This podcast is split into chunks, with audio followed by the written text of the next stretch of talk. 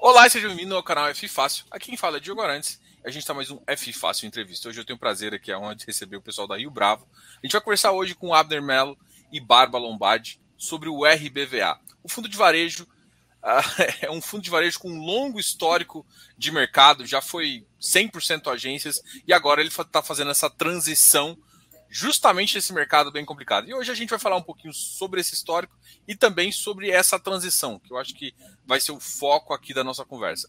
Sejam muito bem-vindos, Abner, sejam muito bem-vindos, Bárbara. Eu vou deixar começar. Vamos começar pelas, pelas damas primeiro, Abner. Seja muito bem-vindo, Bárbara. Vou deixar as suas, as suas palavras. Obrigada. Obrigada, Diogo, pelo convite. É um prazer estar aqui contigo. É a primeira vez que a Rio Bravo está aqui no teu canal, né? Justo com esse fundo cheio de movimentações aqui, temos muita coisa para falar. Então é isso. Obrigado, obrigado, Diogo. Eu só queria, só queria dar, agradecer a oportunidade de a gente estar aqui falando um pouco sobre o fundo. É importante a gente falar nesse momento que a gente está fazendo um bom trabalho, né? a gente está modificando bastante coisa. E para a galera que não conhece, começar a conhecer o nosso trabalho e no detalhe o que a gente vem fazendo.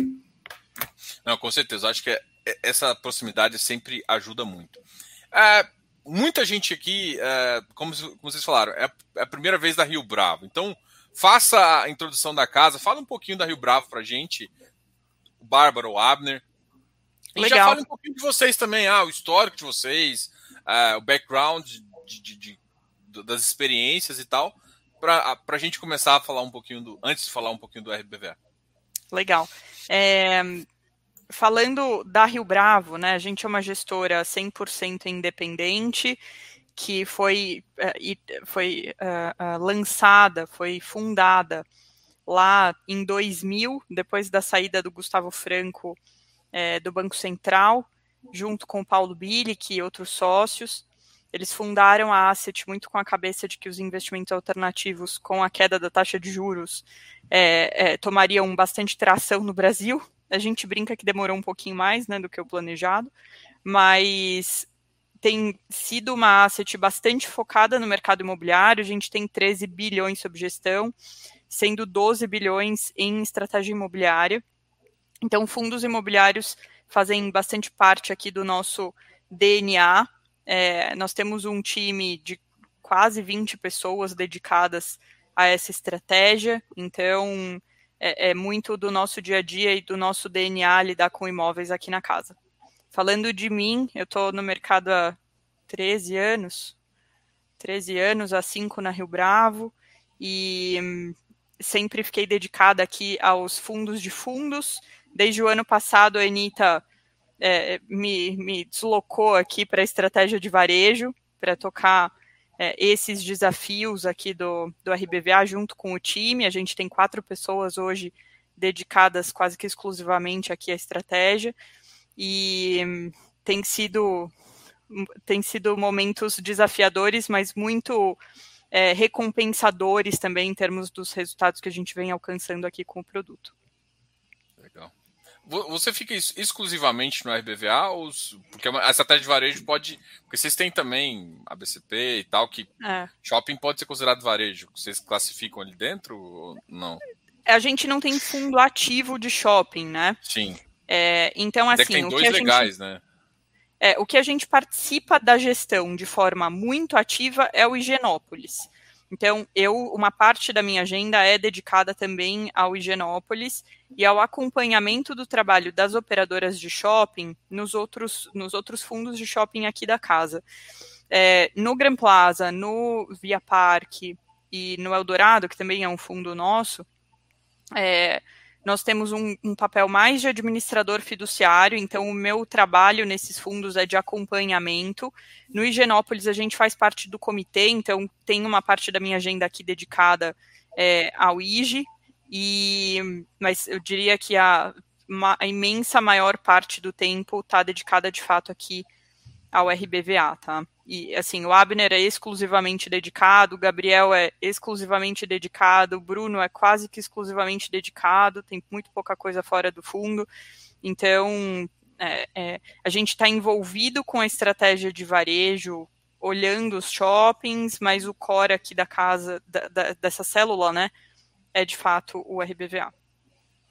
Não, legal. Abner, se você quiser falar também de você, um pouco da sua experiência. Tá bom. Não, eu entrei na Rio Bravo, eu já estou na Rio Bravo, já tenho mais de dois anos, né? É, eu entrei na Rio Bravo 100% dedicado no RBVA. É, então, eu peguei desde o início da, da, história desse fundo, no sentido de, é, de transformação, né? Então, eu trabalhava junto com a, com a última gestão, a gente tocava já os projetos antigos. É, e aí, quando a, a Bárbara veio para o nosso time, a gente começou a, a traçar um novo RBVA em que a gente conseguiu colocar não só a parte da estratégia em prática, né, mas como toda a equipe de RI, é, relatórios, a gente provavelmente vamos, vamos colocar um site no ar também, né, exclusivo para a RBVA. Já está quase então, no ar, já, provavelmente não, já está quase no ar o site. Exato, é, e assim... Eu, eu, eu vi, acho que um site hoje do, do RBVA. É, mas vai ficar melhor.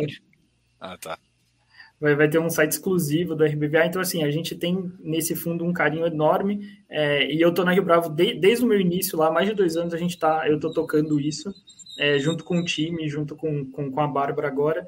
E, e, que nem a Bárbara comentou, puxa, é um trabalho que é feito, não é por uma pessoa, né, mas é uma, são equipes bem grandes, é, com um envolvimento muito grande da Anitta, que é a diretora, do Paulo Bilic, que é o, é o fundador, né, o CEO nosso. Então, é, enfim, tem uma equipe enorme prestando muito bem, é, muita atenção nesse fundo e a gente vem conseguindo, por conta disso, executar tudo que a gente planejou e que a gente vem colocando nos nossos materiais. Então, Legal.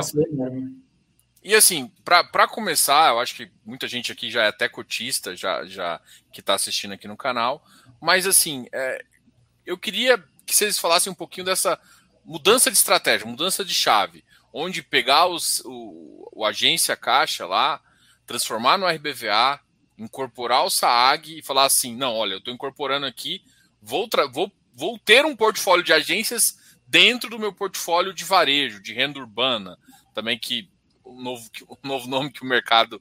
Como é que foi essa, essa, virada de chave, né?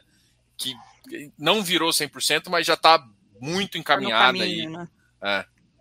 Eu sempre bati muito na tecla, até aqui internamente, sobre enfim, desenho de estratégia, etc., que o pior que a gente poderia fazer pelo fundo é virar a chave de um dia para o outro, né? Porque, basicamente, assim, o mercado tem. A gente tem perto aqui dos 43 mil cotistas, mercado basicamente de pessoa física. A gente ainda tem alguns grandes aqui, é, pessoas físicas, mas é, é, o ticket médio é pequeno no fundo e transmitir a mudança do perfil de risco para essa base toda é um desafio enorme. Se a gente fizesse a mudança do fundo de um dia para o outro, comunicar isso ia ser é, um pesadelo. Ia ser um pesadelo para o cotista também, que de um dia para o outro não ia saber no que, que ele está investindo. Né? Então, acho que fazer uma mudança gradativa tem o seu papel de gradativamente educando o investidor. Então a gente tem tempo de vir aqui falar com o Diogo e falar para a base dele um pouco mais sobre isso, tem tempo de soltar diversos relatórios mostrando os movimentos que nós estamos fazendo, etc. Então, é, é, de fato, vai ser um movimento uh, feito em etapas e não de um, de um dia para o outro, de um mês para o outro, tá? é, muito disso, muito dessa cabeça também fica refletida aqui na forma como nós lidamos com as vendas das agências. Depois o Abner fala mais a fundo sobre isso, mas a gente também vem fazendo aos poucos de forma que isso seja muito bem feito, né? Melhor é, fazer aos poucos e muito bem, gerando o máximo de retorno, do que fazendo uma tacada só só para tirar aquilo do portfólio. Então tem que, assim, essa, esse cuidado com o produto e com a rentabilização do cotista está muito aqui no cerne na nossa cabeça. E essa também era um pouco é, do centro da discussão. Lá em 2017, eu, eu cheguei a participar um pouquinho dessas conversas, estando em outro produto, quando começou a discussão do seguinte: olha, é, existia um, um, um caixa é, remanescente no, no AGCX para investimento naquela época. E a grande discussão era assim, pô, mas a gente vai continuar comprando agência com todas essas discussões de digitalização aqui? Será que isso é o mais prudente a ser feito? E a resposta é não, né? Hoje já é muito mais claro, mas lá em 2017, 2018 já era, é, já era, vamos dizer assim, já dava para prever isso. O Paulo Bilic, que é nosso CEO, ele é um cara muito é, é, forward-looking, assim, ele olha, olha muito para frente, era muito do input dele, cara, isso aqui não vai, é, não é o futuro, né, as agências, não é que as agências vão morrer de um dia para o outro, mas não tem mais uma pernada de valorização como teve na década passada. Então, o time é, começou a trabalhar em estudar um destino para o produto, quer dizer, como que o produto vai se posicionar daqui para frente, né? O que, que a gente quer para ele? É, e depois de diversos estudos, o que ficou claro para Rio Bravo como gestora foi o seguinte: as agências bancárias ficam localizadas em locais extremamente bons de fluxo, né? Porque a agência também depende de fluxo. Vamos lembrar que a agência também é um pequeno negócio para o banco, né? Então, ela também precisa gerar receita, atrair cliente, fazer movimentações, etc. Então, no geral, elas estão localizadas em centros muito movimentados. No geral, ficava circulada de ativos de varejo, é, com muito movimento e lojas rentáveis, etc. É, então, o, o racional aqui da Rio Bravo também juntando com o DNA da casa, que é de ter boa localização em tudo. Você pode olhar para para os produtos todos de gestão ativa, a gente sempre olha localização, localização, localização. É, o, o, o, desenho aqui do fundo foi o seguinte: bom, legal, então, já que a agência bancária é um mini business de varejo para um banco, né, que no final das contas é onde o banco atende varejo, é, vamos voltar a estratégia para este mercado olhar para os players todos que temos no Brasil, varejo é 11% do, do PIB, né? Então é um setor grande. Vamos olhar para quem faz esse mercado e vamos ter pontos premium que sirvam a bons varejistas de forma que a gente consiga atrair outros excelentes riscos de crédito aqui para o produto. E se for necessário e se for rentável, a gente converte a agência em ponto de varejo de rua, como várias outras que já passaram por esse movimento, né? Então, é, a, a, o desenho da estratégia foi esse, e as discussões internas. Isso demorou meses. Eu me lembro de infinitos comitês é, para ser feito esse movimento. Depois a gente levou em 2018 a proposta para os cotistas, aí foi aprovado. Em 2019 a gente começa aqui a movimentação do produto. Né? A, a questão com o SAG Acho que é um pouco do racional de estar numa gestora comprometida a não se colocar em situações de conflito de interesse, né? Porque assim, o, o, o, as agências da Caixa seriam endereçadas e as do Santander iam ficar lá até o término do atípico e o cotista do Santander é, ia ficar lá, ou a gente ia ter um racional diferente para as agências do Santander. Quer dizer, elas, elas estão em pontos que podem não ser os mesmos, porque o público dos bancos é diferente, mas as características são muito parecidas. Então, vamos tratar todos esses investidores de uma forma igualitária, achar uma razão de troca que faça sentido é, entre eles e vamos colocar, é, ganhar escala e fazer com que esses imóveis sejam endereçados numa direção só. Né? É, é, vamos tornar isso de fato uma estratégia bem desenhada, etc. E agora a gente está aqui endereçando os, os, mais de 60, quase 70 imóveis, é, dando um destino para eles e gerando retorno aqui para o cotista da forma como ele esperava. Legal. Uma, uma coisa que sempre fica, uh, pelo menos na, na minha cabeça, é que a digitalização, a digitalização dos bancos são diferentes. Assim, eu encaro a digitalização do Santander totalmente diferente uma digitalização do, da. Você falou, né? Públicos diferentes com viés assim. A Caixa hoje ainda, assim, não vou falar que não passa por processo de digitalização, mas eu, eu ainda consigo enxergar a Caixa muito mais é, com necessidade de agência pela cultura de alguma parte da população que ainda não tem acesso a algumas coisas. E, e, eu já imagino realmente o Santander numa visão um pouco mais. É, como é que vocês enxergam hoje esses dois tipos, né? É, tanto é que o Santander, eu acho que foi o que acabou sofrendo um pouco mais no, no portfólio, né? Como é que você Sim. enxerga isso part, hoje, né? Não, não com olhar de uma que olhou para frente, pô, não quer estar conflito, joga agência. Eu também ninguém imaginava que o Santander ia fazer o que fez. É, pois é. Mas assim, hoje você olhando, falando assim, olha, beleza, os contratos que eu tenho aqui, como é, como é que se enxerga a caixa em si? É, essa, essa, essa pergunta é legal, Diogo, porque, assim, primeiro, as posturas dos bancos são muito diferentes. Vamos lembrar que o Santander tem uma área dedicada a fechar a agência, a Caixa passa longe disso, né?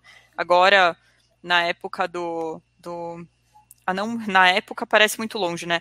Entre ano passado e esse agora com os repasses do governo é, vinculados ao auxílio emergencial e à pandemia, assim, não precisava muito, você passava na frente de uma caixa econômica, você via como aquele lugar era útil, né, para as pessoas, e de forma maciça, não é que foi útil em alguns lugares, foi útil no Brasil, como Caixa Econômica Federal, né, é, prestou ali o seu serviço, é, o seu papel público da forma como era esperado, e ela precisa, de fato, desses pontos de estarem pulverizados e de terem pegada regional de forma é, é, forte e relevante, né?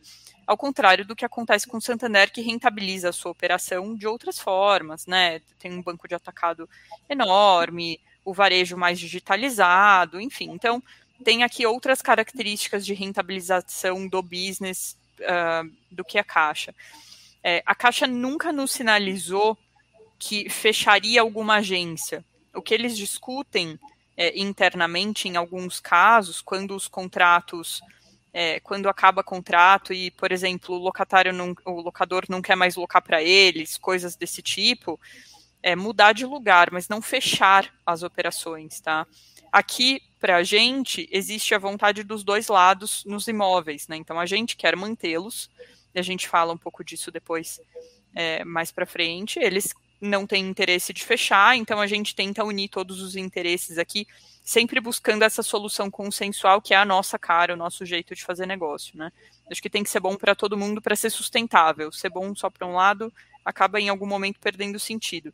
Então, a gente observa bastante essa diferença de abordagem de negócio entre os dois bancos, apesar de todo mundo estar tá olhando muito para esse digital é, que vai crescer cada vez mais, sem dúvida nenhuma, a gente precisa estar preparado. Legal. E eu, eu fico pensando. Pode, pode Não, só para só agregar aqui, Diogo. Claro. É, não, porque assim, a gente, a gente participou dessas discussões e a gente fez várias, várias reuniões com os cotistas na época da, da incorporação, né? E sempre esse, esse era um tema muito, era muito recorrente, né? Muito forte. Mas, poxa, o que vem acontecendo com o fundo também é uma prova é, de quão importante é essa questão física, né? Poxa, a gente fez uma renovação com o Santander, que a gente tinha 28 imóveis e eles só não renovaram 10, né? Então, assim, é, veja, a gente, a gente parecia que no, no, passado a gente entendia que ele não ia renovar nenhum, ou que a Caixa não ia renovar nenhum, mas não foi isso que a gente viu. Primeiro porque os nossos ativos eles estão bem localizados e, e são pontos que é importante de exposição de marca para o banco, né? Segundo que, por exemplo, se você pegar a Caixa e, e mostrando também essa diferença de, de, gestão entre os dois bancos, a Caixa ela está presente em localidades que não tem bancos, né? A gente tem caixas aqui que na, na região, isso se você pegar 10 quilômetros assim, você não tem nenhum banco, só tem a Caixa, né? Então, poxa, é, a questão do físico, é, ele é muito importante para qualquer negócio.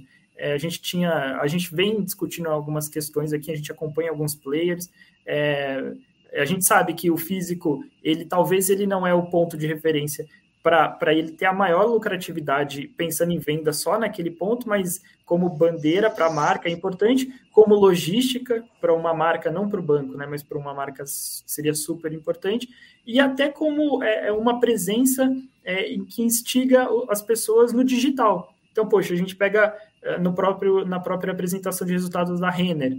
A Renner citou que quando ela abre uma, uma loja em uma região que não tem loja Renner, é, 20% da receita online naquela região cresce, cresce 20%, né?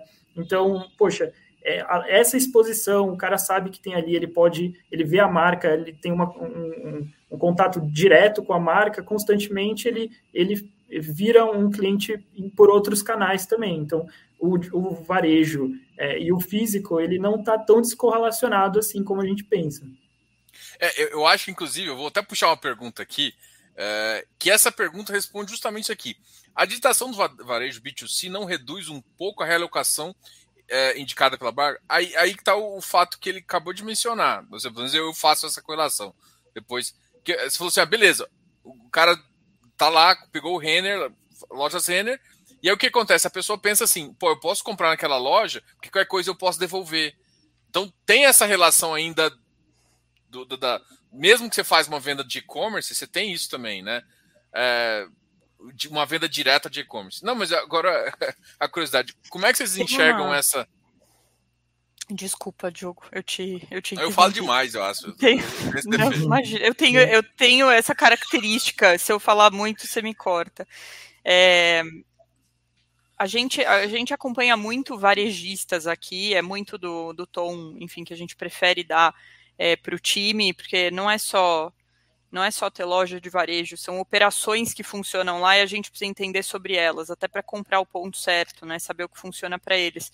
E todos os varejistas que a gente acompanha são unânimes em falar o ponto digital, o ponto é, é, físico complementa o digital, eles não se excluem, eles se complementam. É, hoje, a, eu vou falar um clichê aqui, né? Começa o bingo dos clichês dos gestores aqui, uhum. mas a omnicanalidade para os varejistas é uma realidade e é um foco de esforço para todos eles. É, hoje, na verdade, o movimento que nós temos visto é, são dos, do, das marcas nativas digitais aumentando presença física, né, que já tomaram ali o digital da forma ideal. Então, mesmo sem, sem fazer avaliação de pequeno player, mas assim, um mercado livre da vida precisa cada vez mais de pontos físicos para otimizar hub logístico. Hoje em dia a discussão logística não é mais entregar no dia seguinte, é entregar em duas horas, em quatro horas. Não dá para vir de fora da cidade fazer isso, precisa ter hub dentro da cidade.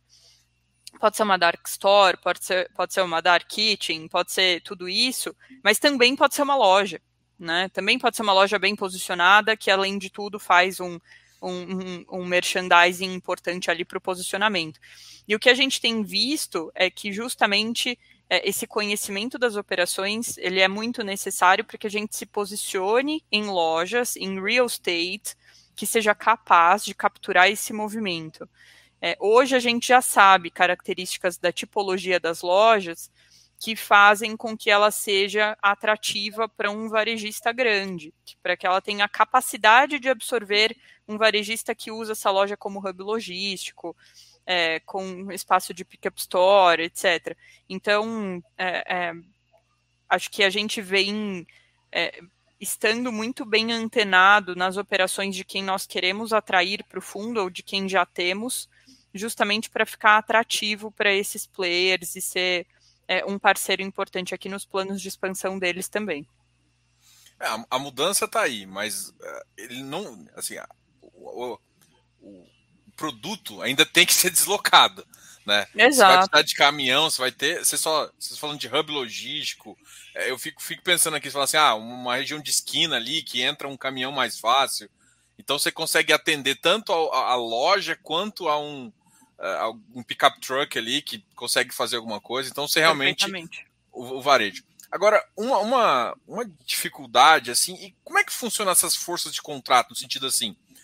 Vamos pensar, por exemplo, na, nas agências, né? As agências elas você tinha um, um contrato atípico que venceu com lá lá em cima com um contrato perto ao real estate. Como é que você diminui essas quebras quando você faz o contrato atípico. Isso acontece até, por exemplo, você, você tem produtos ali do, do, do GPA, que são contratos atípicos também. Como, como, é que como é que você enxerga o mercado para não ter essa quebra, né? Porque tipo, o cara prevê uma renda ali e aí você tem esse, esse reajuste meio forçado, porque às vezes a economia não anda tão bem e, e Brasil é isso, né? A gente uhum. tem muitos ciclos negativos e pequenos ciclos positivos no meio você diz assim, para casar cronograma de vencimento, valor de contrato ou todas essas coisas juntas? É, um pouco dessas coisas também, porque assim, por exemplo, hoje eu, eu acredito que, a, a, por exemplo, a, a gente estava citando aqui a Caixa. A Caixa, ela vai precisar das agências, ela não, vai, não deve desfazer. Só que na negociação, a ponta dela está muito mais forte.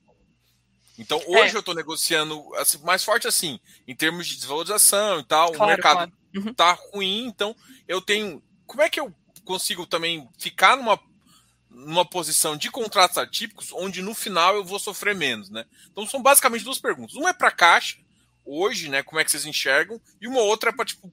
Porque a minha maior, maior dificuldade em varejo é que eu vejo utilidade, eu não acho igual, ah, não vai ter. Eu, eu acho, eu vejo essa, essa importância de. Eu, eu criei uma empresa no digital. Eu acho que tem que ter físico, porque as pessoas gostam de ir lá. Uma ou outra, mas isso já faz diferença. Então eu tenho essa visão também. Só que, tipo, como é que faz essa virada de chave para você sofrer menos no, no, futuro? Você não ficasse baseado em contrato atípico e mais para frente você ter um, um, uma quebra de receita. Uma assimetria de poder de barganha, né? Do lado do locatário. A resposta para isso é uma palavra: localização. Quanto melhor a localização que você tiver, melhor o seu poder de barganha com o locatário no final do contrato. É, basicamente porque ninguém, ninguém quer largar de ponto bom. E assim, o nome do varejo, assim como é o nome do real estate, é location. Assim, porque o varejista não abre loja que performa em rua sem fluxo, em rua secundária, em cidade sem renda, em cidade sem população. Então, aqui, é, o esforço todo é, estar posicionado, mesmo, acho que assim, aqui tem até um case dentro do RBVA, né? A gente tem 10 ativos locados para o Grupo Pão de Açúcar e oito deles são na, na, em São Paulo.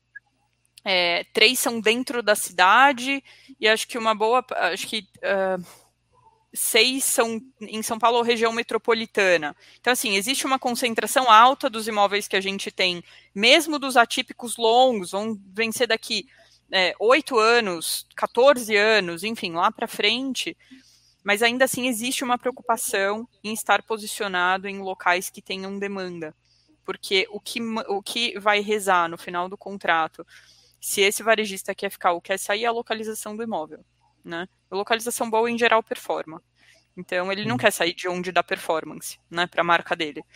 É, a, a, qualificando um pouco a minha resposta de location, né? Mas assim, é, é localização, tá? A resposta para isso. É tanto que a gente não teve é, com a com o, o Santander, por exemplo, lá na lá na Paulista a gente tem uma agência que é Avenidas, né? Abi, o nome uhum. da agência é, é uma que uhum. fica bem do lado da Marisa, ali um pouco mais para o eixo do, do Paraíso da Paulista. E assim, eles não querem sair de lá. A gente até gostaria que eles saíssem, né? Se eles saíssem de lá, ia ser ótimo. A gente ia reposicionar o imóvel para um risco super brilhante. Mas eles não querem. Ninguém quer sair de localização boa, né? De imóvel bom. E assim, não é só localização, é tipologia, né? Porque assim, tem tipologia que fica em localização boa, mas é difícil de reposicionar, porque precisa de uma operação específica para colocar lá. A gente passou um pouco com isso na Doc Lobo, eh, sofreu um pouco com isso na Doc Lobo, né? É um, é um imóvel mais verticalizado.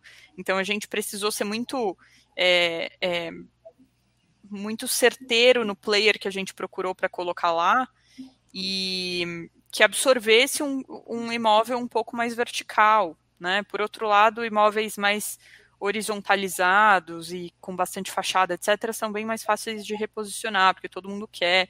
Enfim, tem, tem vários fatores aqui, mas eu diria que localização, em geral, é o grande nome do poder de barganha aqui nesses contratos, tá?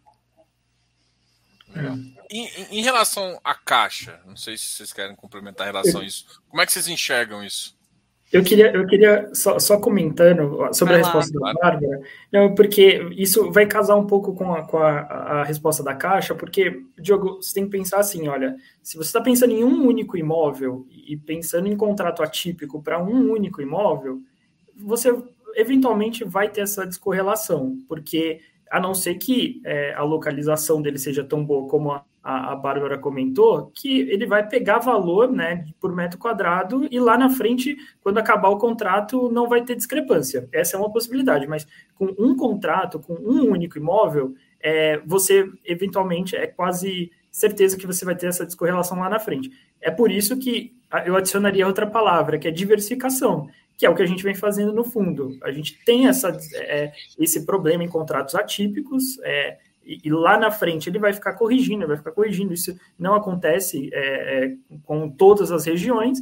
Então, você com um portfólio diversificado, você vai reduzir isso. É o que a gente faz aqui no fundo. A gente vende alguns ativos que estão mais descorrelacionados, né? E a gente vem adquirindo alguns ativos para, quando acontecer essa correção, ela seja de maneira muito, muito leve. Né? Exato, exatamente. Que ela seja pulverizada. A ideia, a ideia do, do RBVA, Diogo, é ser é, um shopping com lojas não concentradas em um prédio só, se isso é possível. É de ter vários varejistas é, em pontos excelentes, mas que ele funcione é, como o portfólio de contratos de locação de um shopping, não como o equipamento em si, né? Mas com, com aquela diversificação nos contratos de locação que acabam em, em momentos diferentes e no, e no, no um, vamos dizer, no líquido ao longo do tempo, se acaba nem notando com tanta força essas movimentações. Então é para essa direção que a gente quer ir cada vez mais, fazendo todas as ressalvas aqui de que tem mercado, uhum. tem, enfim, outros, outros tipos de contrato, mas a intenção é um pouco essa. E da Caixa Econômica, deixa eu até qualificar um pouco isso. O que, que acontece? A gente fez com a Caixa, é, vamos lembrar que essa operação ela nasceu lá em 2012 né? O fundo nasceu em 2012, então ele faz agora em 2022 10 anos de contrato. A gente vai atravessar aqui é, o final dos contratos atípicos. É, qual que é a qual que é a diferença aqui para o RBVA, né? No final das contas, a gente fez esse sale leaseback inicial lá com a Caixa com algumas pendências documentais que não foram endereçadas pelo banco nesse período que é o que as pessoas falam da regularização, né? Eu não lembro de ter visto um deal, é, mesmo com outros players de varejo, etc., que não tenha pendência documental nos imóveis, basicamente porque documento de imóvel no Brasil é complicado. Quem tem imóvel em volume é, é, provavelmente vai concordar comigo, porque é complicado lidar com cartório, documentos, etc.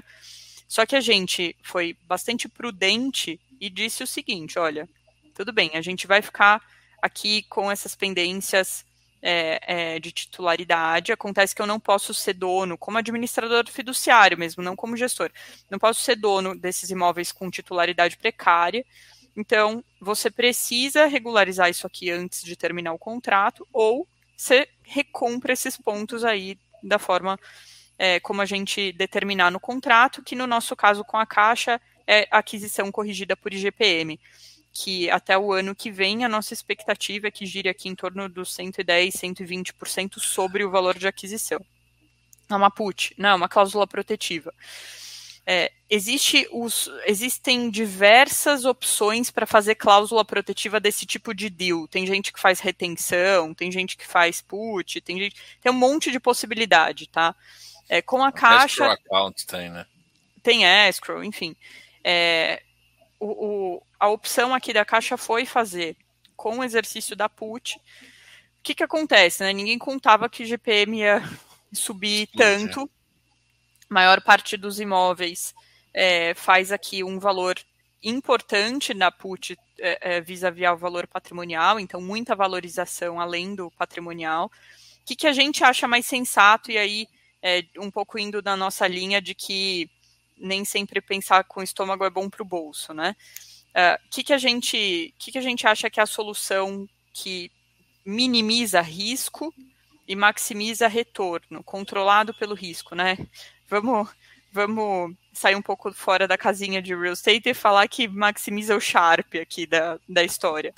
É o seguinte, é tentar uh, uh, renovar os contratos, considerando, pode ser laudo de avaliação, mas renova os contratos, posterga a cláusula protetiva, ganha liquidez nesses imóveis, porque a gente está com um excelente risco de sacado, com prazo aumentado, é, com a garantia para o novo proprietário de que a Caixa gosta do imóvel, né? Porque ela acabou de renovar o contrato.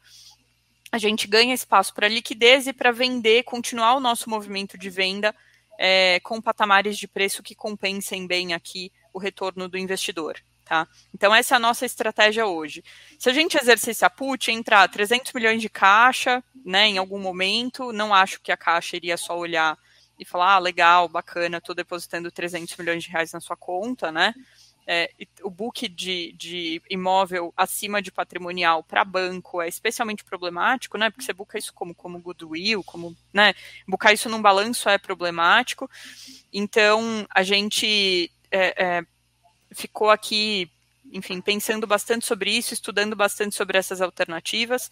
Isso dá uma excelente TIR para o investidor, porque a gente vai, enfim, conseguir é, ter prazo para vender, gordura, vai continuar rentabilizando os imóveis, enfim, sem a incerteza de um eventual processo judicial. E é esse caminho que a gente tem seguido com a Caixa Econômica, tá? Então, assim, sendo muito é, racional e responsável, o caminho é vamos procurar a solução de consenso e fazer o que vai atender melhor as necessidades dos dois, de forma que a gente não tenha atrito aqui no meio da, da conversa, tá? É um pouco essa a solução da caixa. E aí, qualificando só um pouco essa exposição, no ano que vem, dos 21 imóveis, 16 têm essa titularidade pendente, tá? Então a gente tem bastante assimetria aqui de poder de barganha para mostrar essa put, mas ir para um caminho mais consensual. É, então você pode pedir, por exemplo, sete anos para cada um, tem um ativo de mais sete anos de tipicidade que você pode até escolher e, e vender o contrato e vender o ativo continua alocado para um terceiro. Seria com uma... certeza, e com o risco bem mais, bem, bem mais magro, né? Então, comprimindo o cap na venda, justamente porque a gente mitigou esse risco no meio do caminho, né? O que vocês consideram como ideal de, de portfólio de agência? E também, além de, por exemplo, ah, eu quero ter 35% em agência, eu acho que é um risco interessante. E dentro disso, uh, balanço entre uh, Santander e, e, ou não, esquece, esquece isso, Diogo, balanço entre Santander e Caixa. O que me importa, igual você falou, é real estate. É, acho que o foco é mesmo real estate, assim, é claro que o risco do locatário é um dos pilares aqui, a gente sempre fala isso. É, assim, a gente quer ter a melhor relação possível com todos os locatários. Então, é, é, é, é esse racional é válido, tá? É, acho que a gente tem uma meta, né, bem estabelecida, a gente sempre bate nessa tecla. Até julho de 24, o máximo da exposição do PL do fundo tem que ser 20% em agência. Então, é para isso que a gente trabalha. O Abner é, é o, o membro do time aqui, quase que exclusivamente dedicado a promover essas comercializações e a maximizar retorno para o cotista. Então a gente é, fica, acho que 100% das nossas reuniões tem essa pauta, né, Abel? Em algum momento a gente fala sobre isso, sempre, todo dia. Mas é, a, a, intenção e a meta, de fato, é mais do que uma intenção, né? É de ter no máximo os 20% de exposição do PL em agência bancária. A gente vai ter um horizonte de, é, de, de vencimento bem mais longo, né? Porque aí os, os vencimentos uh, das agências também se distribuem lá para o final dos para perto de 2030, né? Então 2028, 2029 e depois lá de 2032, 33, a gente vai ter gordura para pensar nisso. É, então, por enquanto, dando um passo de cada vez, né? Por enquanto a intenção é chegar lá em 2024 com essa exposição máxima, e aí depois a gente traça os próximos anos como objetivos aqui do fundo, mas assim, é, te respondendo sobre o racional, já que a gente não tem uma meta lá de 10 anos, porque é muito difícil prever isso, né? Só achismo. É, o direcionamento é ter boa localização com excelente risco de sacado e nomes que vão ser nossos parceiros aqui por bastante tempo, mas que a gente minimize o risco tendo as localizações premium. Então, se for agência, se for é, um varejista do calibre desses outros que a gente tem aqui, tá tudo certo, porque o, o racional de geração de valor está colocado. É, legal. É, eu até quero voltar um pouco e a gente e falar um pouquinho do, do que aconteceu com, com relação ao, a, aos, às agências do Santander, né? De, em relação a quanto renovou, o que, que aconteceu. Até o, o Abner mesmo estava comentando, estava comentando um pouquinho antes. Que, vocês deixaram isso muito. Isso, isso é uma, uma, questão interessante. Vocês deixaram muito bem claro isso nos relatórios, né? Os, os fatos relevantes de vocês, eu acho que, se eu não me engano, até em relação ao, ao próprio RBVA, vocês fizeram uma, uma call com o acho que com seus advogados também, Zé falando. Roberto Castro Neves, é. é.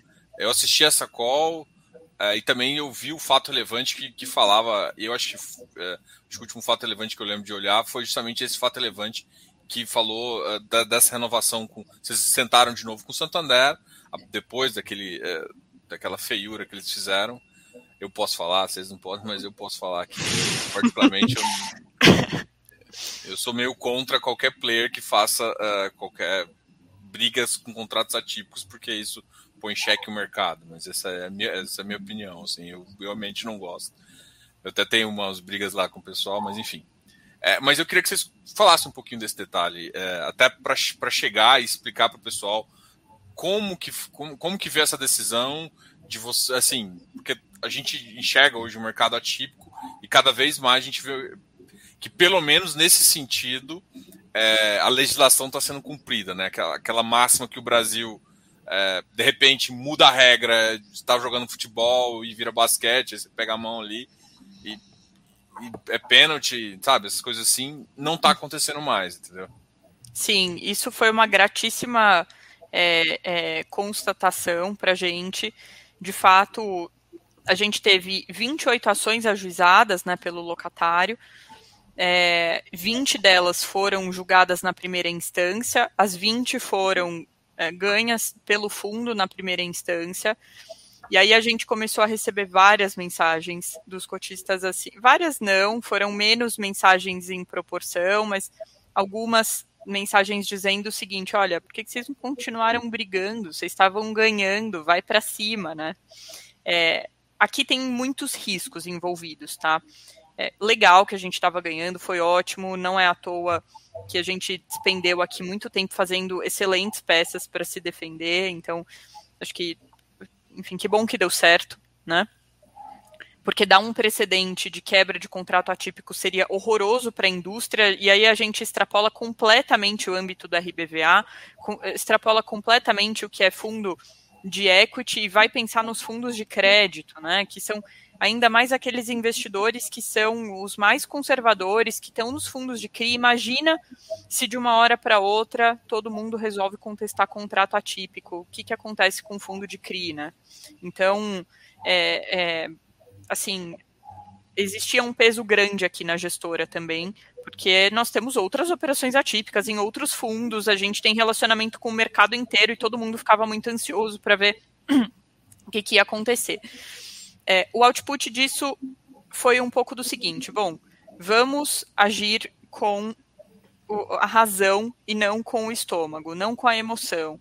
É, vamos deixar a revolta de lado, né, não trabalhamos com emoção aqui, não tem paixão nesse portfólio, vamos fazer o que é melhor para o bolso, o que é melhor para rentabilizar para o cotista e vamos deixar essa conta clara.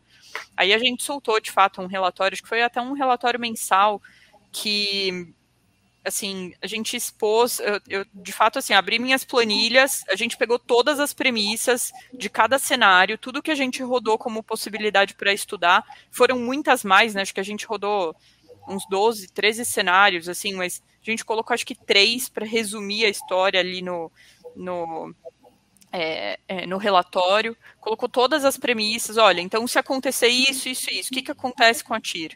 Se acontecer isso, isso, isso, o que, que acontece? A gente deixou tudo lá bem exposto, dava para as pessoas reproduzirem ali um pouco das contas, e, e depois disso a gente nunca mais recebeu um questionamento de investidor é, perguntando a razão de ter feito acordo e se isso era rentável, etc., porque a gente fez questão de deixar hiper transparente.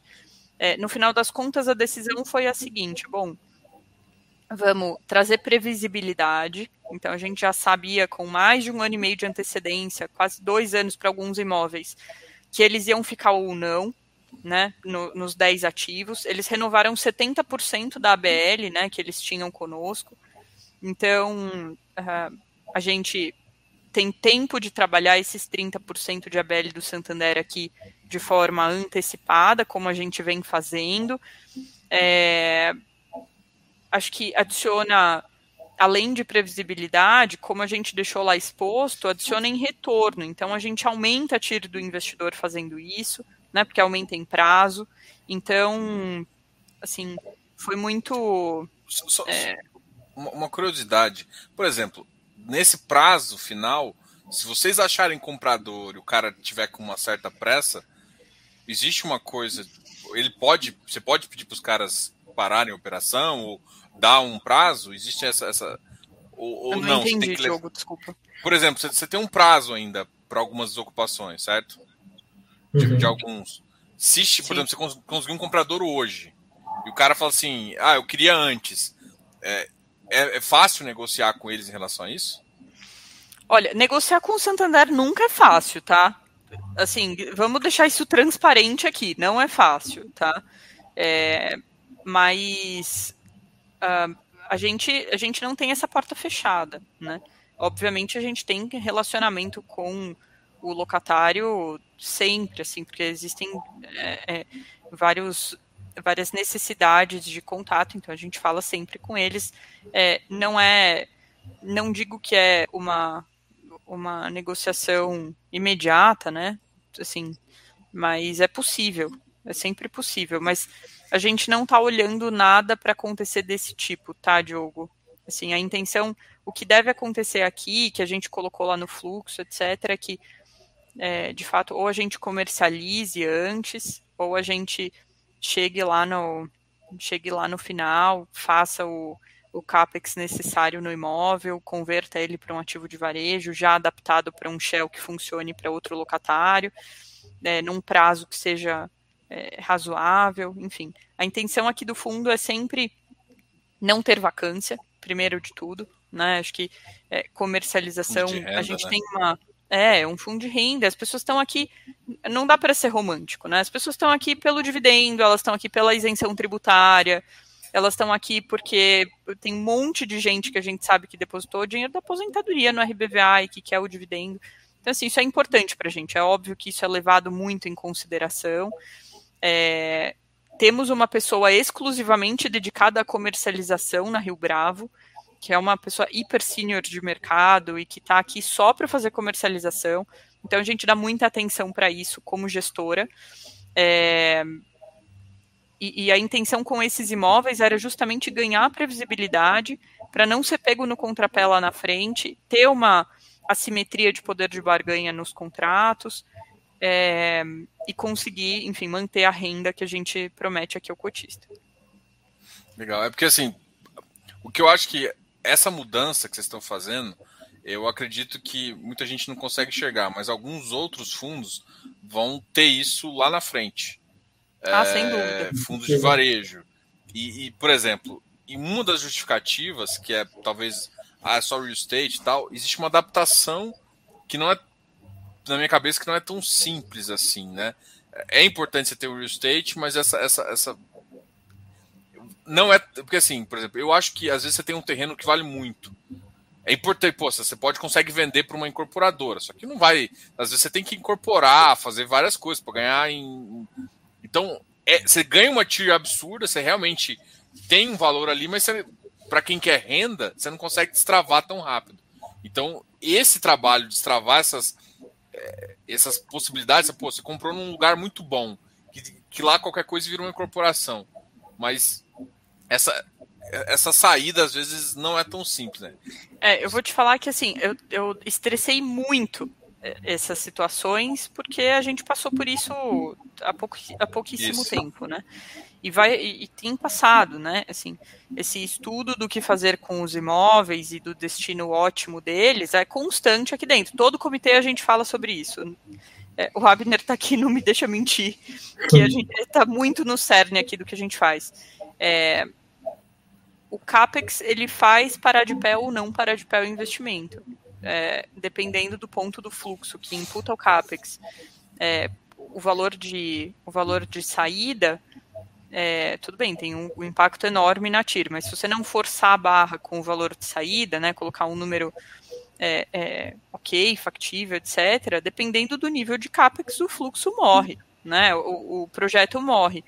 A gente viu isso com com o próprio com o próprio Santander. A gente bateu nessa tecla. Olha, tudo bem, é, vocês estão considerando que a gente não aplica é, capex nas agências, mas assim a gente está falando aqui de mil reais por metro. Hoje já está mais para os 1.500 com essa subida de NCC, né? Então é, a gente precisa ser, vamos dizer, bem cuidadoso e técnico, porque capex faz o fluxo é, é, cair, né?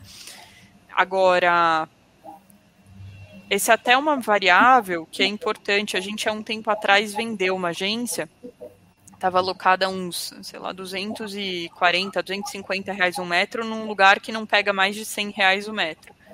A gente falou, legal, vamos supor que a gente alugue por 250 reais o metro, seja o prodígio da locação e loque caro lá nesse lugar, depois do contrato atípico.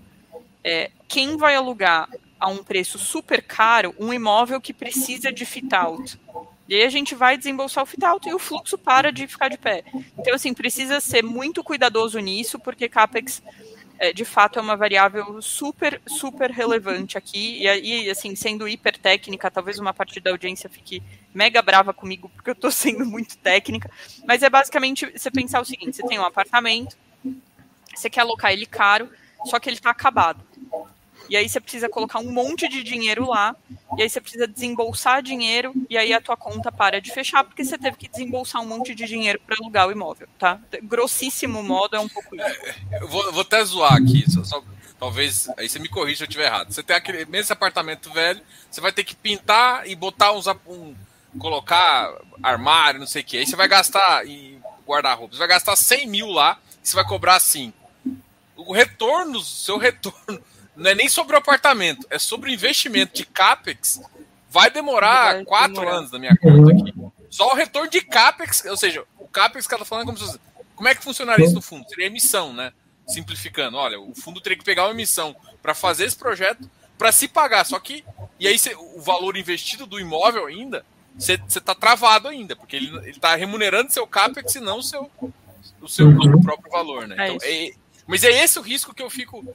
Que agora, a minha pergunta para vocês foi justamente porque eu sei que muita gente não está considerando isso em outros ativos de varejo e vocês estão vocês foram o primeiro da indústria que fizeram isso então é, pelo bem ou pelo mal estão passando por essa dificuldade e estão chegando vão, vão conseguir chegar na, na, meta de vocês assim né?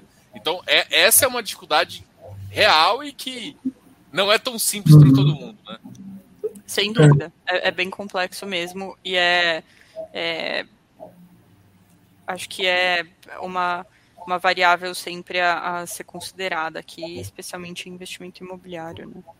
E você, e você fechou bem, né, Diogo? Porque, poxa, aí você imagina, a gente tomou aquela decisão de, de renovar com o Santander, etc., né? E não levar até o final, porque, poxa, eu sei que essa decisão, o fundo, ele, a conta vai fechar. Lá na frente, lá em 2022, vamos supor que eu não tivesse feito o acordo, lá em 2022 eu vou ter que começar a pensar em, em captação para poder, poder investir no, no, no, meu, no meu CAPEX ali, né, para eu reformar a agência. E aí, como que vai estar o cenário lá em 22? Será que a gente vai ter uma Selic a, a 2% ou uma Selic a 20%? Você, fica, você deixa esse será lá naquele momento, então você deixa, você atrela um risco no produto que não é para ter esse risco, é um produto de renda. Então, poxa, eu fechei uma conta e eu estou te entregando isso, você já sabe o que você já tem. É, é diferente da, de eu ficar colocando esse CIS é, é, e, e, enfim, jogar o futuro do fundo inteiro com esse risco, né? Lá para frente, né? Barrigar pra... tudo. Dá para ter um é... pouco, né? Dá para ter um pouco de risco. Qualquer risco, assim, claro. se tiver uma simetria de ganho, né? Dá para ter o risco e tal. Mas tem que ser diversificado, tem que ser controlado, né? Não dá para é, expor porque... tudo a isso. É, é que, por exemplo, eu tenho uma visão, eu gosto de ativo estressado, tá? Então, distress hum. é um dos meus assets preferidos, porque é Tem um retorno. que dá mais retorno. Só que, assim, escutando você falar, eu, eu, eu, fica claro na minha cabeça que o objetivo seu é, é, é, é o mandato do fundo que é renda. Né? Então, por exemplo, por que, que vocês agora conversando com vocês, isso para mim. Não, desculpa, mas é, eu tenho esse defeito, eu tava com esse defeito porque não, não, fica, não estava claro para mim claro. essa visão. Hoje, assim, conversando com vocês, eu falei, cara, peraí, não, peraí. Então a visão sua é clara de mandato de renda. Então eu não posso arriscar num, num valor travado, igual do que você citou, da caixa, por exemplo, forçar a caixa a executar, porque, cara, isso vai. Se eu entrar na justiça, eu vou conseguir, vou. Mas eu vou ficar 4, 5 anos para tirar esse, o desembolso do, do fluxo. Que, é, que cotista que vai aguentar isso? Nenhum. O cara de desestressado vai, pô, 120%, 250% até o final. Porque você tem a correção ainda depois, até da justiça continua a correção. Cara, é um baita do valor. Assim, é. o cara que tem cabeça, que é o que eu, em partes, eu tenho tiro, algumas né? coisas, de tir, cara, lindo. Nossa, você vai ganhar dinheiro, pode ficar tranquilo, me dá esses contratos para trás, eu vou executar essa bagaça. Agora, para um fundo de renda, é. Você explicar isso pro seu cotista que ele só vai receber daqui a cinco anos, mas calma lá, eu acho que não é tão fácil, né? Eu, Sem dúvida. Eu, eu é o mandato. Né? É o mandato. É, eu acho que, assim, tem, tem até. Eu, eu acompanho o mercado de asset management como um todo e tem muito gestor que a gente ouve agora, especialmente nesse momento, né, de estresse, de, de etc. É, e eles falam, olha, legal, assim, tal coisa deu dinheiro, mas não é meu mandato comprar isso, né?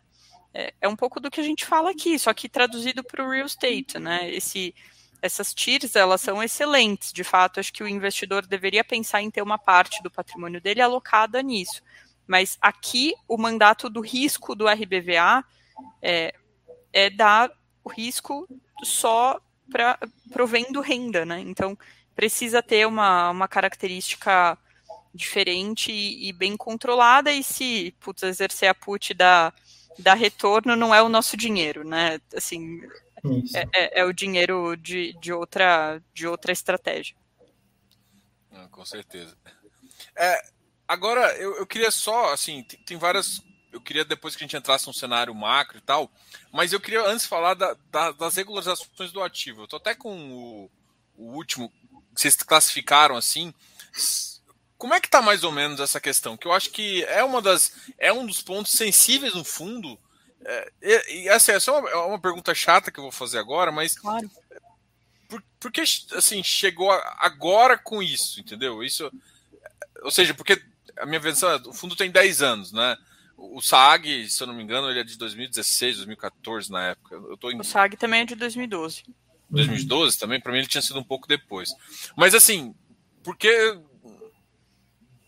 chegou até agora com essa questão, e aí a gente entra na questão, ah, a dificuldade e tal, como é que está sendo para ser resolvido, né? Porque, de fato, para o investidor não interessa o porquê, interessa que como... O que vai assim, acontecer, né? O que, que acontece passado, com o meu bolso, passou. Né? Eu só estou curioso em entender o... Legal. Não, essa, essa pergunta é ótima.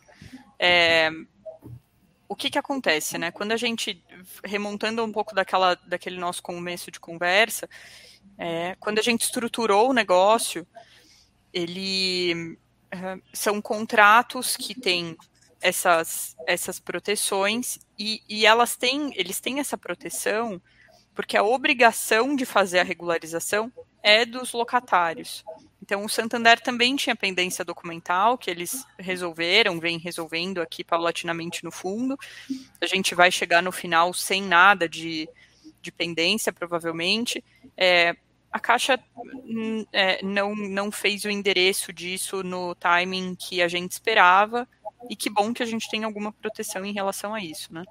Então, é um pouco, é um pouco isso, assim, é, o, fator, o fator da locatária, acho que foi determinante aqui no, em fazer ou não. Tem imóvel que é que é, eh, vamos dizer, não regularizável, tá? Não existe essa possibilidade, tem imóvel tombado, imóvel que tem complexidades assim que não são possíveis, e essas a gente vai ter que conversar é, com eles, ainda bem que é pequeno aqui no portfólio, e eles ocupam, então isso é, é, deixa a gente um pouco mais tranquilo, né? Para seguir naquela estratégia que nós estávamos conversando, mas de fato acho que tem um fator aqui de que, enfim, há uma obrigação e essa obrigação não foi cumprida, a gente vai ter que conversar sobre ela agora no final.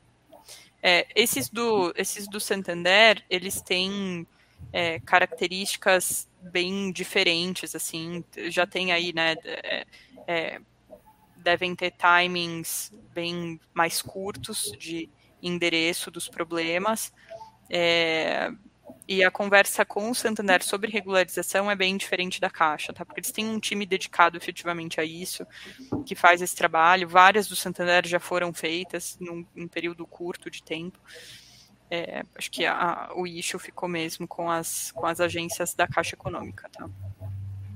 É, até, até os números aqui que vocês colocaram, né, assim, da, da agência, pendências são menores, fácil de resolver aqui, pendências médias, né? Dois, dois é isso, né? É um ou dois, né? É, é, são pendências bem tá mais simples. Né? O problema está com a caixa. E aí, a, aí o pessoal. Até a gente já comentou um pouquinho da caixa, mas é, só para. A caixa já comentou alguma coisa sobre. Não desocupa. Caixa... Ela, mas Até ela agora, já notificou. Assim, a gente, a gente precisa, a gente precisa de uma uma formalização provavelmente vai vir no âmbito do, das renovações, né? Enfim, isso demora um tempo com, com a locatária, mas nunca sinalizaram nenhum interesse em desocupar imóvel, muito pelo contrário. É, hoje, o que nós temos de sinalização é de que eles seguem em 100% dos imóveis. Essa informação não é, não é nada é, privilegiada, não tem nada de diferente aqui, é o que a gente fala nos relatórios, eles nunca sinalizaram que desocupam alguma coisa para gente. Legal. Outro assunto que eu queria comentar é justamente a alavancagem do, do fundo, né? Ao mesmo tempo que eu queria perguntar, por exemplo, ó, e a venda das agências, né? É, quando vocês, por exemplo, fizerem parte da venda, até com o objetivo de atingir a sua meta em 2024, é, a ideia é, comprar novos ativos estratégicos ou às vezes diminuir a alavancagem? Ou como é que vocês enxergam hoje a alavancagem para o fundo, né? Às vezes a captação, porque assim, por que eu falo isso? Porque no mercado desses, uma das saídas dos fundos é utilizar essa alavancagem para fazer captação. E aí você faz uma alavancagem com GPA, todo mundo fica um pouco mais tranquilo, né? Mas como é que vocês enxergam alavancagem para o fundo como estratégia de crescimento e também, por exemplo, vendi as agências. Foco primeiro em aumentar portfólio em outras coisas ou não? Vou deixar diminuir a alavancagem do fundo por característica do, do meu do, do, meu cotista, alguma coisa assim. É, antecipar dívida é um negócio que dificilmente fecha a conta. Assim, existe, não estou dizendo que nunca existe caso, mas se a taxa está adequada, é, é um, é um negócio de, que dificilmente fecha a conta, porque o custo de endividamento é, em geral, muito menor do que o custo de capital do fundo. Então, assim, o, o, o retorno é assimétrico e é por isso que o mercado americano é todo alavancado, né? Porque o, o a dívida é, improve, vamos dizer assim, ela aumenta o retorno Melhora. do equity. É, então, assim, tem duas, tem duas estratégias aqui que a gente acha que são detratoras de valor. Pelo menos no RBVA, vamos, vamos fazer um mega disclosure, um mega, um mega disclaimer, né? É, para o RBVA hoje, com a taxa de, de alavancagem que ele tem hoje, com a taxa de dívida que ele tem hoje, com o patamar de mercado que temos hoje, né? Então, feito todo esse disclaimer, tem duas coisas que são bem detratoras de valor, que é captar dinheiro antes para pagar a dívida, porque você deixa queimando no caixa. Queimando não mais, né, porque o CDI está alto para burro, mas é, você deixa em caixa, sem investimento, que não é o mandato do fundo, né, rentabilizar caixa. É, é, isso é ruim, porque você paga o endividamento e ainda fica com o dinheiro sem investir. E a outra coisa é adiantar a dívida. CRI, em geral, quando a operação é bem amarrada e ela é vendida para fundos que têm uma visão de manutenção do crédito ali no portfólio dele, é, é um negócio bem amarrado no sentido de multa de pré-pagamento, que destrói o teu valor na cabeça. Então, assim, pré-pagar a dívida com taxa boa é a receita de perder dinheiro, né? É, a gente não tem isso como estratégia aqui na Rio Bravo, basicamente porque não fecha conta para a operação. Se a gente tivesse uma dívida cara, talvez a gente dissesse, olha, o custo de capital é mais barato do que isso aqui, a gente capta num patamar e quita essa dívida, mas não é o caso. Então, é, as dívidas foram feitas bem baratas, atrelada a IPCA, do mesmo jeito que o contrato, etc. A gente tem uma... Então, enfim, é, é os novos recursos devem ser unicamente para comprar novos imóveis e a gente vai pagando essa dívida que é, é pequena para o portfólio do fundo. A gente está lá na casa dos 13 e pouquinho, no máximo 14% de alavancagem aqui do portfólio, que é um patamar hiper controlado. É, e aí, assim, olhando para olhando para a perspectiva, a gente capta ou vende imóvel e compra novos, de forma que vamos dissolvendo o risco das agências. Acho que ainda temos bastante trabalho para desempenhar vendendo agência e comprando imóvel antes de pensar em qualquer outro movimento aqui para o fundo, tá? É, então, enfim, é, é, é, basicamente esse aqui o racional, tá? É, aí me gera duas perguntinhas. A, a, primeira é, por exemplo, e a, você tem carência de principal de, de, alguns meses, de 12 meses. Aí esse principal tá alinhado já para ser pago com fluxo? Com certeza, não? sim. A, o, o valor do aluguel paga a PMT. O que, que é a PMT? Né? É a amortização mais a, a, os juros da operação. Então, sim, a operação para de pé sozinha, isso é algo hiper importante aqui é, em todas as securitizações que a gente tem na Rio Bravo. Agora, a gente tem uma particularidade no RBVA que é o momento de reciclagem do. De reciclagem não, mas de implementação da, da estratégia de varejo, vendendo ativo de agência e comprando os, os imóveis é, é, que servem aqui a nossa estratégia. Então, a gente pode ir reservando parcelas dessas vendas do principal em períodos curtos de tempo, de forma que isso não destrua valor, para poder ir pagando as parcelas de amortização do fundo, tá?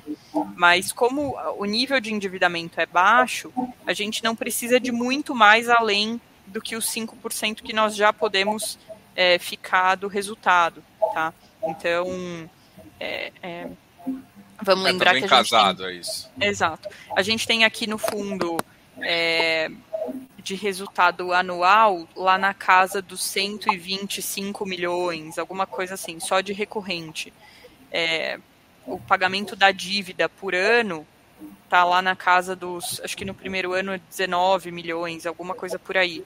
Então, assim, é, é, a gente precisa de pouca venda para fazer frente a esses pagamentos, tá? E aí, é claro que vai, enfim, diminuindo a amortização ao longo do tempo, e a gente vai ficando mais casado ainda, porque a tendência do fundo é que ele, enfim, invista em excelentes novos negócios, vá gerando mais renda e a gente vá fazendo esse pagamento de forma confortável. Mas se o fundo acabasse e tivesse só o GPA, a gente já pagava tudo que deve lá para a securitização, tá? E, e, vocês pensam em aumentar esse grau de alavancagem ou, ou depende da situação? Por exemplo, eu fico confortável até 25%, tem algum grau de conforto? Porque assim, a grande questão é o seguinte: você falou uma realidade, o mercado americano é todo assim. O mercado brasileiro já agora, assim, agora a gente vê isso muito mais sendo discutido, os fundos falando disso, e aí você tem fundos de, de vários percentuais. E isso cabe um pouco. Tem gente que gosta mais, mais, mais risco, menos risco. Qual que é a sua, a sua visão, a sua cabeça? É, acho que a cabeça pro produto, né? Direcionamento da Anitta do time, enfim, das conversas que a gente tem aqui é, internamente, é, é, de não ultrapassar os 20%, mas a gente está bem feliz com o patamar atual. Então, assim, se, se surgisse um excelente negócio, aquele negócio que não dá para perder de jeito nenhum, que tem que ficar, etc., assim, o máximo estourando que a gente consegue aprovar até em comitê e tal, é lá na casa dos 20%. É, mas não acho nem que a gente chega nesse patamar, não. Acho que o, o, atual deixa feliz, assim, o time, deixa todo mundo confortável. Pessoal, eu acho que respondeu minhas perguntas. Teve muita pergunta aqui agora sobre os outros fundos de vocês, né? É, os, os fundos de shopping. Eu acho que eu, eu, sou, eu, gosto muito do shopping. Você até comentou que você, você tem o shopping, é, o shopping Pátio Genópolis também está na, na, sua. É, que você fica um pouco mais ativa. É, é particularmente um shopping que eu gosto muito, ele e, e o, o Gran também. É, são os dois que, enfim, tem alguma coisa. E até o Gran é um pouco mais. Eu acho que você deve acompanhar um pouco a questão lá, né? Enfim, também fa faz sentido a gente também talvez marcar uma nova conversa para discutir é, para falar dos shoppings, né? marcar com você e com a Abner para a gente conversar sobre, sobre essa questão também, tá? Eu vou deixar o tá convite bom. aqui já. Legal, tá bom. A gente, a gente vem conversar sempre que vocês tiverem espaço para nós aqui. É, não acho que nós temos a, vamos dizer, a melhor competência para falar disso. Tem gestores que são competentíssimos falando de shopping e que eu particularmente acompanho para aprender com eles também, né? Sempre tem alguma alguma perspectiva nova muito rica que, que eles trazem, mas enfim, é, é, jamais recusaríamos um convite teu aqui, Diogo, para vir falar sobre, sobre esses temas. Não é porque o, o Pátio Genópolis, vocês, tem, vocês chamaram uma assembleia para comprar mais e não foi passado. Para ter capital autorizado. Não, tá, é. foi, foi aprovado. Assim, foi? O capital autorizado tá, tá autorizado, no fundo. Mas você já você tinha, uma, você tinha uma possibilidade de aumentar o portfólio dele, acho que são 30 e poucos e ia chegar restante? A gente tem 25,68% do shopping e, e a gente tem capital autorizado para fazer o exercício do direito de preferência caso algum coproprietário faça a venda. Entendi. Não, beleza. Pessoal, obrigado aí pela conversa. Vou deixar vocês falarem a última palavra. Gostei bastante aí da conversa e com certeza a gente vai ter novas ali. Até para falar também do fundo, depois que tiver terminar essa quarta emissão, a gente poder falar também de algumas é, de algum sobre o portfólio que vocês estão pensando, sobre em termos até de, de rentabilidade, TIR também. Pessoal, vocês soltaram um, um, um fato relevante já, então assim, qualquer coisa o pessoal dá uma olhada, mas eu acho que isso também é interessante depois de trocar uma ideia. Legal, vou deixar o Abi encerrar aqui.